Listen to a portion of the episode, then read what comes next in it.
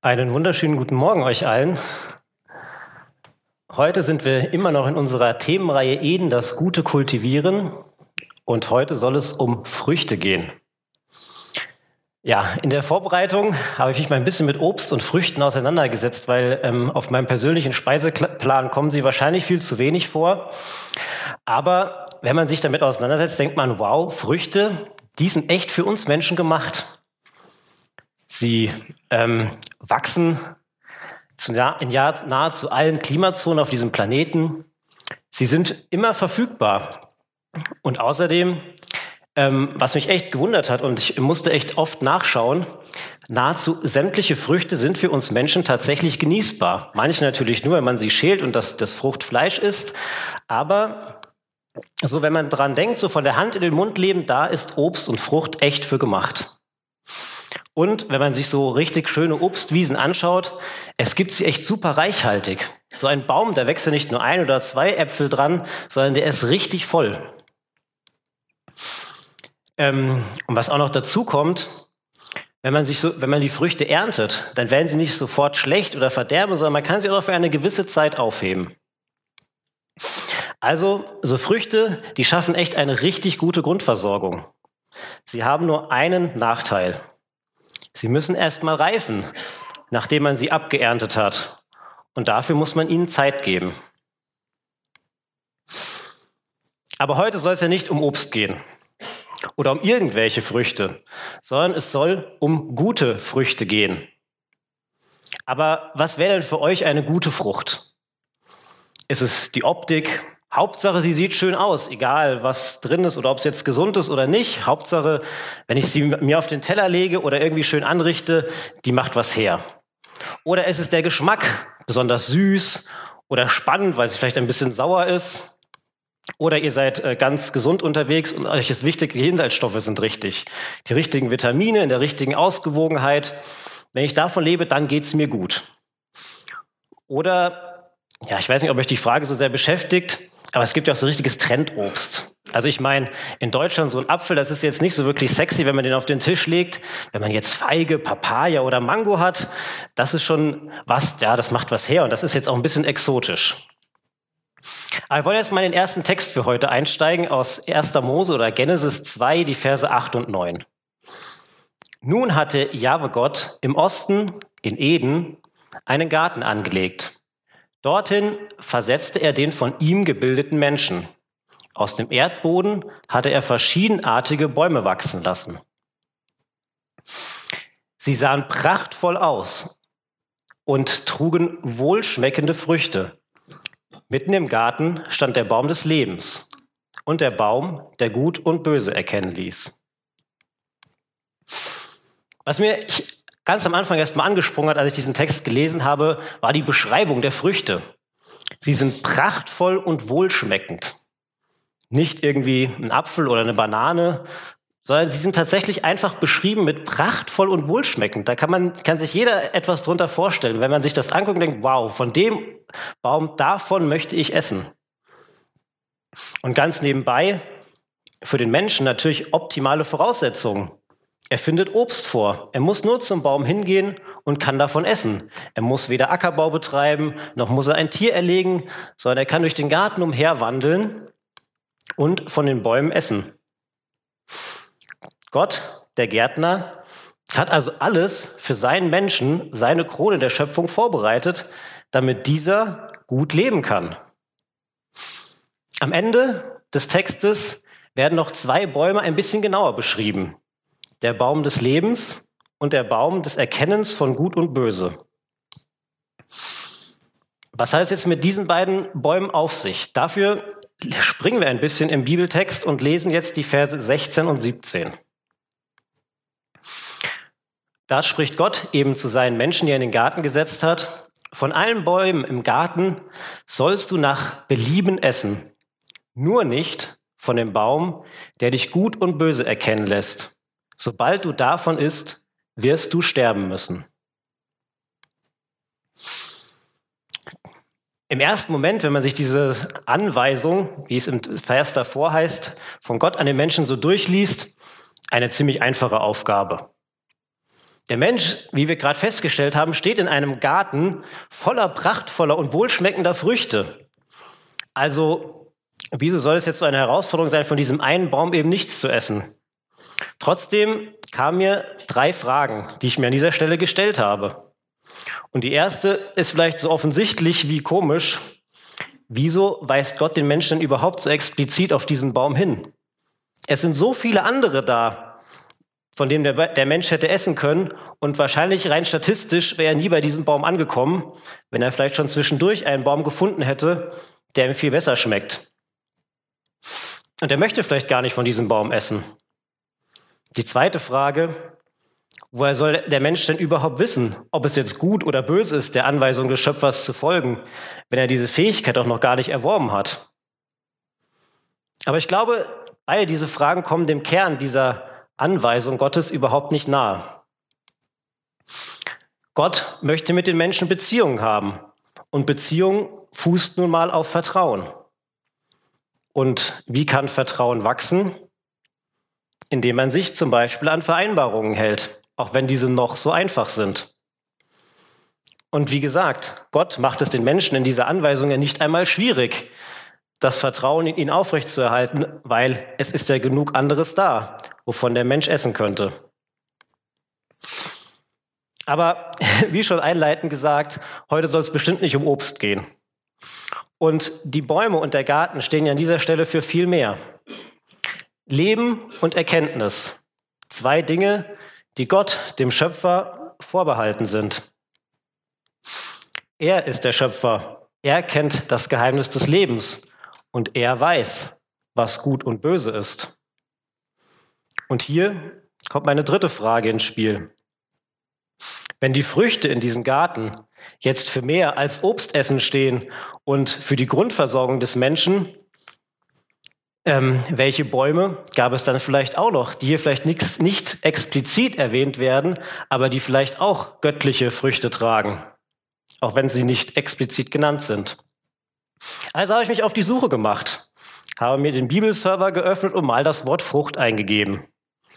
Und laut eben jenes Bibelservers kommt das Wort Frucht 120 Mal in der Bibel vor. In ganz unterschiedlichen Aspekten.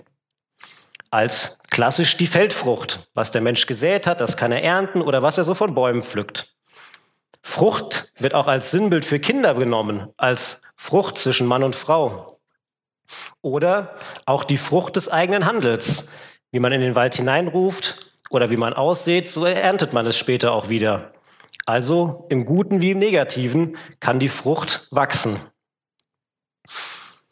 Aber was ist jetzt die gute Frucht, nach der wir suchen und die von Gott kommen muss und die ihm vorbehalten ist, weil er sie in Eden ausgesät hat? Dafür lesen wir in Galater 5, die Verse 22 und 23. Doch die Frucht, die der Geist wachsen lässt, ist Liebe, Freude, Frieden, Geduld, Freundlichkeit, Güte, Treue, Sanftmut, Selbstbeherrschung.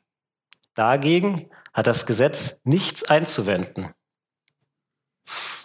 Lesen wir nochmal über diese Eigenschaften drüber.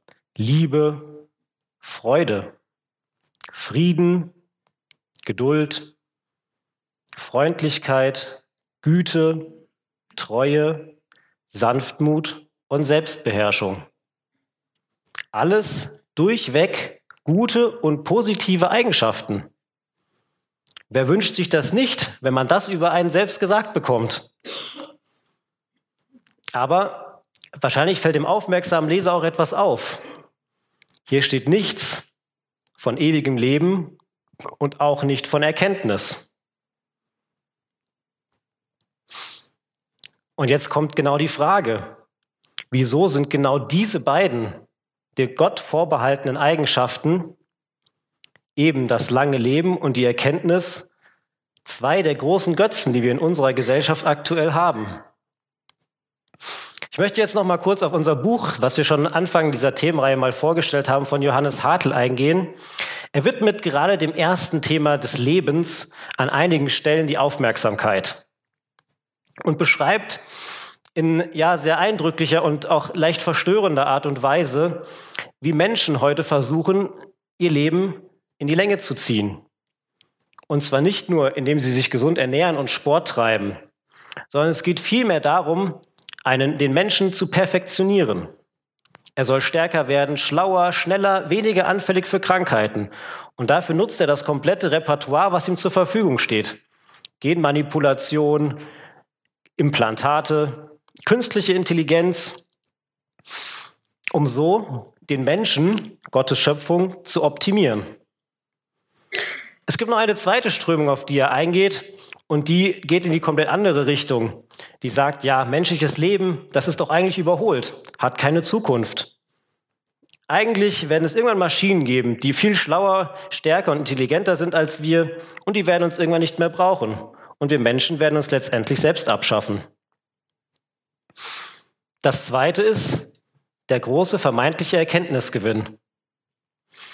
Schaut man erstmal in die Literatur, was Erkenntnis überhaupt ist, dann ist das die höchste Form des Wissens, basierend auf Erfahrung und Erlebnissen.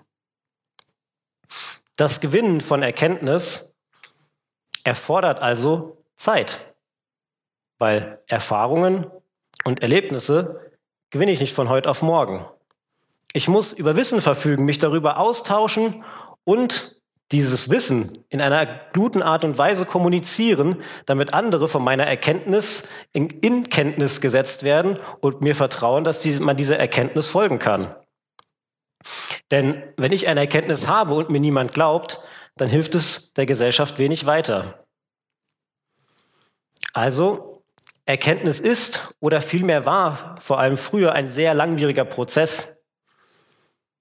Zum Beispiel bis die Gesellschaft mal davon überzeugt wird, dass die Erde halt rund ist und nicht eine Scheibe, von der man irgendwann runterfällt, hat es ein paar Jahrhunderte gedauert. Heute mit der modernen Naturwissenschaft, mit ihren vielen verschiedenen Disziplinen, Physik, Chemie, Mathematik, ist der Begriff Erkenntnis schon fast ein wenig inflationär besetzt. Fast jeden Tag hört man von neuen Erkenntnissen in irgendeinem dieser Disziplinen und man weiß schon gar nicht mehr, okay, was für, ein, was für ein, eine Auswirkung das jetzt wirklich auf mein Leben haben kann, wie so eine grundlegende Erkenntnis, oh, die Erde ist rund. Dr. James Tour, ich weiß nicht, wer ihm etwas sagt, ein Mikrobiologe, der wirklich sehr schöne und anschauliche YouTube-Videos veröffentlicht, hat mir in diesem Punkt des Erkenntnisgewinnes in der Naturwissenschaft wirklich die Augen geöffnet. In einem Vortrag, den er gehalten hat, ging er genau darauf ein, dass er in der Mikrobiologie mit jeder Erkenntnis, die sie meinen zu gewinnen, eigentlich zwei Fragen generieren. Und je tiefer und je mehr sie wissen oder vermeinen zu wissen, sie immer noch weitere Fragen bekommen. Und er schließlich zu, für sich zu dem Punkt gekommen ist, dass diese Welt, die er versucht zu erforschen, sein Denken übersteigt und am Ende es etwas Göttliches geben muss, was er niemals erfassen kann. Wenn es jetzt schon so schwierig ist, in so einfachen Feldern wie Naturwissenschaft eine handfeste Erkenntnis zu bekommen, die wirklich langlebig ist und ähm, von der Gesellschaft anerkannt wird, wie schwer ist es dann bei so subjektiven Wahrnehmungen von Gutem und Bösen? An der Stelle kann man Gott wirklich nur allzu gut verstehen, dass er es für gefährlich gehalten hat, uns diese Verantwortung mitzugeben, darüber zu entscheiden, erkennen zu können, was gut und böse ist. Unser Erkenntnishorizont, wie die Beispiele eben schon gezeigt haben, ist wirklich kurz und haben aber gravierende Auswirkungen auf nicht nur auf uns selbst, sondern auf unsere Mitmenschen und die ganze Gesellschaft. Es gibt genug Beispiele in der Menschheitsgeschichte, in denen Menschen mit vermeintlich guten Absichten losgezogen sind und unfassbar böse und schlimme Dinge verrichtet haben. Man kann zum Beispiel auch in die Kirchengeschichte hineingucken. Kreuzzüge, Hexenverbrennungen waren alles vielleicht offensichtlich erstmal gute Dinge, weil es eben grundlegende Erkenntnis der Menschen war, dass man das jetzt so tun sollte. Wenn man aber heute zurückblickt, sagt man, da war der Blickhorizont des Menschen wohl eher begrenzt. Jetzt ist keiner von uns ein Staatenlenker und unsere persönlichen Entscheidungen, die wir so treffen, werden wohl wenig globale Auswirkungen haben. Aber trotzdem können wir auch für uns persönlich in diese Falle der Kurzsichtigkeit tappen. KI-Forschung und Mikrobiologie sind wohl vielleicht für die wenigsten von uns die Felder, in denen wir uns bewegen. Aber es zeigt dann doch, dass wir versuchen, in anderen Feldern dem, dem Erkenntnis der Gesellschaft nachzueifern, was sich häufig in ähm, dem Nachjagen des Zeitgeistes widerspiegelt. Also, für mich habe ich mal versucht, mir das für mich persönlich zu reflektieren, wo ich denn Trends, die aktuell so sind, nacheifere. Und mir kam sehr schnell vor Augen, wie denn sich die, die, die Arbeitswelt die Menschen vorstellt. Wenn ich eine Stellenanzeige aufschlage, wird mir doch sehr schnell vor Augen geführt, wie sich der Arbeitsmarkt mich als Arbeitnehmer so vorstellt. Ich soll bitte einen guten akademischen Bildungsgrad mitbringen, belastbar sein, flexibel und am besten noch ein gutes Durchsetzungsvermögen haben, teamfähig sein und ja, meine Fähigkeiten auch noch gut einbringen können. Ich soll mich weiterbilden und dem Arbeitsmarkt möglichst lang zur Verfügung stehen. Also ziehe ich als Mensch los, bilde mich weiter, treibe Sport, lerne vielleicht Meditationstechniken, um dem Stress des Alltags zu entkommen, besuche Coaching, um besser zu führen oder mich besser führen zu lassen. Versteht mich überhaupt nicht falsch, das sind alles gute und wichtige Dinge. Aber habt ihr mal versucht, ein Seminar für mehr Güte oder Treue zu besuchen? Oder in einem Coaching-Termin über Sanftmut zu sprechen? Wieder stellen wir fest, diese Frucht, die der Geist wachsen lässt, entzieht sich unserem Einflussbereich. Jeder von uns hat wahrscheinlich die Frucht des Geistes schon mal irgendwo gehört. Liebe, Treue, Sanftmut, Frieden. Und jetzt kann man sich ein paar Sekunden mal Zeit nehmen und mal fragen, wie sehr sind die denn bei mir ausgeprägt und wie viel Wert lege ich darauf? Aber wahrscheinlich wird, wird es euch gehen wie mir und ihr werdet ziemlich schnell zu der Erkenntnis kommen, da gibt es doch einige Lücken. Vielleicht äh, bin ich ein freundlicher Mensch, aber mit der Geduld, da hapert so ein bisschen. Und ja, sanftmütig, wenn mich die anderen Leute nerven, bin ich vielleicht auch eher selten. Und dann kommt es schnell dazu, dass man sagt, ja, so bin ich halt und daran kann ich doch auch nichts ändern und mein Umfeld, das muss mich halt so nehmen, wie ich bin. Paulus spricht aber in dem Vers, den wir uns vorhin angeguckt haben, von der Frucht. Einzahl. Und diese Frucht, die lässt der Geist wachsen. An der können wir überhaupt nichts wirken. Hier ist schon mal der erste zentrale Hinweis versteckt, wieso diese, diese, diese Frucht außerhalb unseres Einflussbereiches steht. Sie kann nämlich nur wachsen, wenn der Geist Gottes in uns wirkt und er muss es tun. Was auch schön ist und was vielleicht euch auch schon aufgefallen ist, diese Eigenschaften, die der Geist wirkt, die sehen wir echt selten selbst in uns, sondern die werden uns meistens von anderen Menschen gespiegelt. Ein kleines persönliches Beispiel an der Stelle. Wir hatten eine relativ stressige Zeit in äh, unserer Firma und einen doch schwierigen Kunden, mit dem ja, es doch schwierig war, äh, gewisse Spezifikationen aufzusetzen. Und es war schon eine lange Zeit vergangen und irgendwann sagte mein Chef Tobi, du musst dich jetzt darum kümmern, wir müssen da bald zum Abschluss kommen. Und ähm, ich fing dann an, mit den Kunden darüber zu sprechen und es zog sich immer noch über Wochen, aber irgendwann haben wir es tatsächlich geschafft. Die Sachen waren unterschrieben mein Chef kam zu mir, Tobi, ich muss dir echt sagen, deine Geduld hätte ich gern manchmal. Und ich dachte mir so, ja, ich habe das gar nicht für mich so wahrgenommen, dass ich da jetzt eigentlich ein geduldiger Mensch war mit diesen anderen Leuten. Und genau das ist vielleicht das Geheimnis dieser Sachen, dass wir uns selbst oft gar nicht so beschreiben würden. Aber wir wollen ja wissen, wie denn diese Frucht jetzt wachsen kann.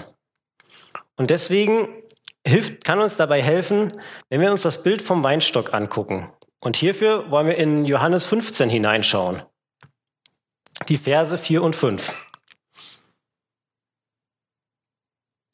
Ja, die kommen bestimmt auch gleich.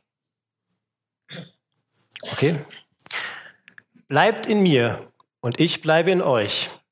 Eine Rebe kann nicht aus sich selbst heraus Frucht bringen. Sie muss am Weinstock bleiben. Auch ihr könnt keine Frucht bringen, wenn ihr nicht mit mir verbunden bleibt. Ich bin der Weinstock, ihr seid die Reben. Wer in mir bleibt und ich in ihm, der bringt reichlich Frucht. Denn getrennt von mir könnt ihr gar nichts bewirken. Eigentlich ein sehr bekanntes Bild. Also ich glaube, ähm, ich traue jetzt jedem von euch zu, diesen Bibeltext schon mal gehört zu haben. Und Jesus ist hier der Weinstock, der gute Weinstock und mit ihm untrennbar verbunden der Heilige Geist. Wir Menschen, wir sind die Reben. Aber weil es mit Reben nun mal so, ähm, so ist, können Reben an allen möglichen Weinstöcken wachsen und somit auch alle möglichen Früchte bringen. Die gute Frucht an unseren Reben wächst aber nur, wenn wir mit dem Weinstock, also Jesus, verbunden sind, in dem der Geist Gottes fließt. Wenn man allerdings sich sein eigenes Leben oder das Leben von anderen Menschen so anguckt, kann man denken, ja, also die Früchte, die ich bei dem sehe, die sind doch auch ganz schön. Vielleicht sieht er gut aus, vielleicht ist er sportlich, vielleicht weiß er viel. Vielleicht hat er sich viel Wissen angeeignet, auch über die Bibel oder über Gott oder andere theologische Themen. Vielleicht ist dieser Mensch besonders belastbar bringt sich an vielen Stellen ein. Man kann ihn immer fragen und er steht einem helfend zur Seite. Vielleicht sieht man an ihm großen Erfolg, hat beruflich Karriere gemacht, ähm, verdient gutes Geld und man kann quasi schon fast neidisch auf diese Frucht sein. Aber vielleicht geht es dir auch so, dass du an dir überhaupt keine Frucht siehst und dich ziemlich leer und unbrauchbar fühlst. Aber wie es in jedem Weinberg so ist, Irgendwann wird geerntet und zurückgeschnitten. Sind dann diese Früchte wirklich prachtvoll und schmackhaft, auch für andere? Können andere davon profitieren, was an meiner Rebe gewachsen ist? Und können diese dann auch noch nicht nur für mich Erfolg, Wissen oder große Belastbarkeit hilfreich sein, sondern auch für den Nächsten? Vielleicht hast du dich darüber gefreut, dass du ein großes Wissen dir angeeignet hast, dass du denkst, dass du in Diskussionen immer gute Argumente parat hast. Aber es kommen irgendwann Fragen auf, auf die du eben keine Antwort hast und es beginnt zu zweifeln. Oder du warst dein Leben lang fit und aktiv und plötzlich bist du überfordert, dein Körper macht nicht mehr mit und man greift weniger auf deine Hilfe zurück. Genauso in der Arbeitswelt. Die Arbeitswelt verändert sich rasend schnell und plötzlich merkst du, du bist abgehängt, deine Fähigkeiten braucht keiner mehr. Und das, womit du dich früher geschmückt hast, deinen beruflichen Erfolg, den wird sich nicht mehr lang halten können. Aber wie können wir jetzt die Frucht des Geistes kultivieren, damit eben nicht die unsere eigenen Früchte im Vordergrund stehen, sondern eben die Frucht, die der Geist bewirkt. Vorneweg, es geht leider nicht ohne Zurückschneiden. Wir müssen Gott, dem Gärtner, die Möglichkeit dafür geben, eben diese, unsere Reben, von dem Weinstock zu trennen, der eben nicht die Frucht des Geistes wachsen lässt. Jetzt kann man denken, das ist ein ganz schön brutales Bild. Der Vater schneidet einen weg von dem, was eigentlich einem so lieb und vertraut ist. Aber wisst ihr, was dann möglich ist? Ich weiß nicht, ob ihr alle Weinbauern seid und euch das so vorstellen könnt, aber der Weinstock ist eigentlich nur ein relativ kleiner Teil des, des gesamten Objekts Wein, Rebe, Stock und Frucht. Und es ist möglich, wenn die Rebe von einem Weinstock abgeschnitten wird, dass man diese in einen neuen Weinstock einpfropfen kann. Man nennt das sogar die Rebe veredeln. Und wenn ich mir jetzt vorstelle, wenn ich die Rebe bin und durch Gott, den Gärtner, bei Jesus eingepfropft werde, dass dadurch meine Frucht veredelt wird, finde ich das ein echt starkes Bild. Also muss ich dem Gärtner vertrauen können, meine alte Frucht zurückschneiden zu können, mich von dem zu trennen, was mich festgehalten hat, damit ich eben die, neuen prachtvollen, die neue prachtvolle Frucht bei mir wachsen lassen kann. Das braucht allerdings Zeit. Denn wenn ich neu eingepfropft bin, werde ich nicht am nächsten Tag schon eine volle, vollwertige Frucht vorweisen können. Ich muss also dem Geist Zeit geben, meine Rebe wieder neu wachsen zu lassen, wieder eine neue Frucht auszutreiben. Ich kann da nur ein, ein kleines persönliches Beispiel geben, was wirklich diesen, dieses Bild, dieses Abschneiden vom Alten und diesen schmerzhaften Vorgang so ein bisschen untermauert. Mir ging es äh, in der Anfang Corona so, dass ich mich ziemlich einsam und verlassen fühlte wie es vielleicht einigen von euch auch ging. Und man, man konnte nichts mit sich anfangen. Man saß zu Hause und dann kam genau dieser Vorgang, dass ich Jesus und Gott fragte hier, was willst du jetzt eigentlich mit mir machen? Und es kam genau das, dass Gott mir sagte, hier, du musst ganz neu bei Jesus festmachen. Du musst dich wieder neu bei mir einpflanzen, damit ich mit dir einen neuen Wegab Wegabschnitt starten kann. Und das war unangenehm. Man musste auf die Knie gehen und Gott darum bitten, dass er einen dabei begleitet. Und jetzt sind fast zwei Jahre vergangen, zweieinhalb schon. Und ähm, ich hätte mich einer vor zwei Jahren gefragt, ob ich irgendwann mal hier oben stehe, würde ich sagen, äh, nein, auf gar keinen Fall. Aber diese Frucht, die durfte Stück für Stück wachsen. In, in kleinen Schritten durfte ich erleben, wie diese kleine Frucht aufgehen durfte. Was als zweites aus dem Text noch sehr schön und auch ein, mir, mich wirklich entlastet ist, dass der Text sagt, dass wir es nicht tun können. Wir können es aus uns heraus nicht tun, diese Frucht hervorbringen. Unsere einzige Aufgabe ist, uns einzupflanzen und verbunden zu bleiben. Den Rest wird der Gärtner und der Geist tun. Sie werden es machen und auf diese Zusage sollten wir uns stellen. Jetzt kann es natürlich auch sein, und ich würde mich sehr darüber freuen, wenn du sagst, ja, ich bin bei Jesus eingepfropft. Ich bin mit ihm verbunden und ähm, ja, ich fühle mich auch nicht so, dass ich jetzt irgendwie zurückgeschnitten werden müsste. Deswegen auch für dich diese Zusage, stell dich darauf, dass der Geist in dir wirken darf. In Eden hat Gott die perfekten Bedingungen dafür geschaffen, dass wir wachsen können. Und darauf dürfen wir uns zurückberufen. In Connys Predigt von letzter Woche hat er angesprochen, dass der Geist für den Menschen belebend ist. Und genauso das Wasser für den Boden, auf dem diese Früchte, von dem die ähm, Bibelstelle am Anfang gesprochen hat, reifen darf. Also sollten wir den Geist in uns wirken lassen. Aber trotzdem dem Gärtner auch die Möglichkeit geben, das Grün, was manchmal so um einen drumherum wächst, zurückzuschneiden, damit die volle Kraft des Geistes in die Frucht gehen darf. Denn nur wenn die Rebe so nah wie möglich am Stamm sitzt, bringt sie auch diese Frucht. Und dann, wenn die Frucht gewachsen ist, dann sollten wir sie genießen.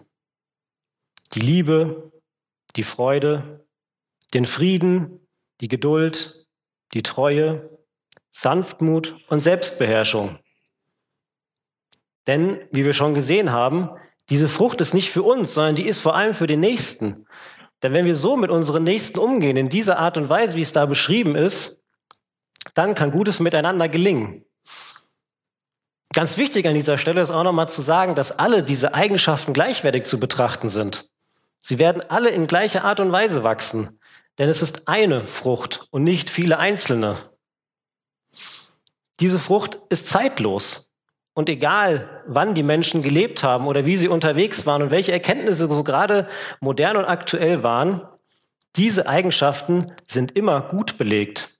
Sie bedürfen keiner Neuerkenntnis und keiner Neuausrichtung, denn sie kommen von Gott selbst. Für alle, die ähm, in einer Kleingruppe aktuell unterwegs sind oder mit unserem Heft arbeiten, ihr habt für nächste Woche eine Aufgabe. Um diese Frucht greifbar und erlebbar zu machen, sollt ihr nächste Woche genießen. Ihr sollt euch gegenseitig etwas Gutes tun.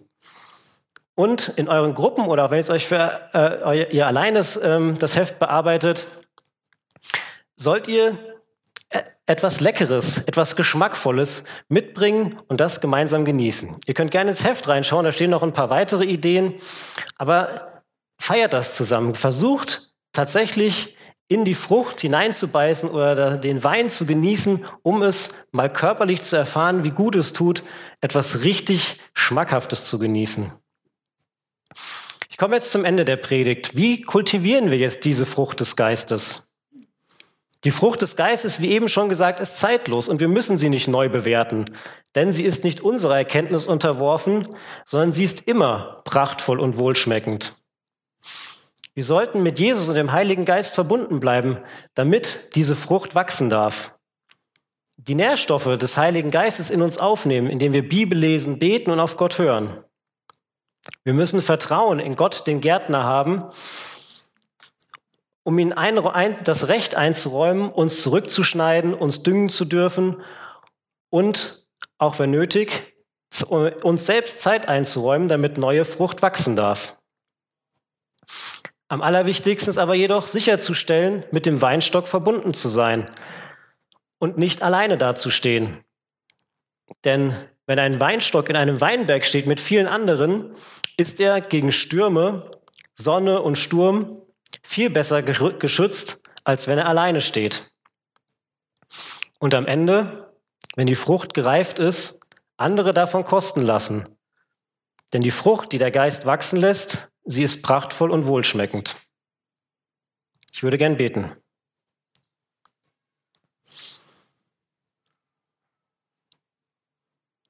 Ja, Vater, ich möchte dir danken, dass du uns in eine Welt hineingesetzt hast, die uns wunderbar versorgt dass wir hinausgehen können in die Natur und Früchte, Obst und alles genießen dürfen, was du in dieser Welt angesetzt hast.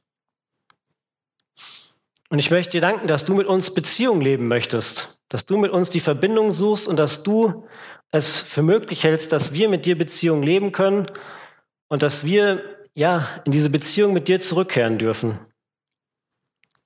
Ich bitte dich um Vergebung, wenn ich dir als Gärtner misstraut habe und an eigenen Weinstöcken angedockt habe, die vielleicht von außen so viel schöner aussahen. Aber ich danke dir für die Möglichkeit, meine eigene Rebe, mein eigenes Leben wieder von dir veredeln zu lassen und mich neu bei deinem Sohn Jesus Christus einpfropfen zu lassen.